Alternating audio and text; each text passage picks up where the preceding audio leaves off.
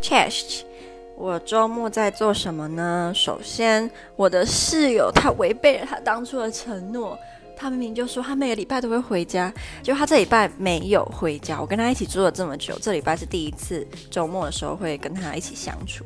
因为波兹南呢，就是周末的办了一个类似 cosplay 的展吧，然后他好像是当志工，所以呢他就去，他就不回家。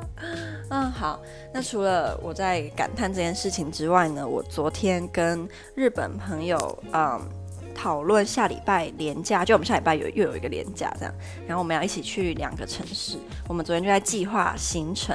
我真的觉得事前先规划行程，先就是知道大概有哪些地方我们想要去，是一个蛮好的行为。就你不会到了之后就整个就像无头苍一样。但我觉得没有呃计划的旅游也有它的就是有趣的地方。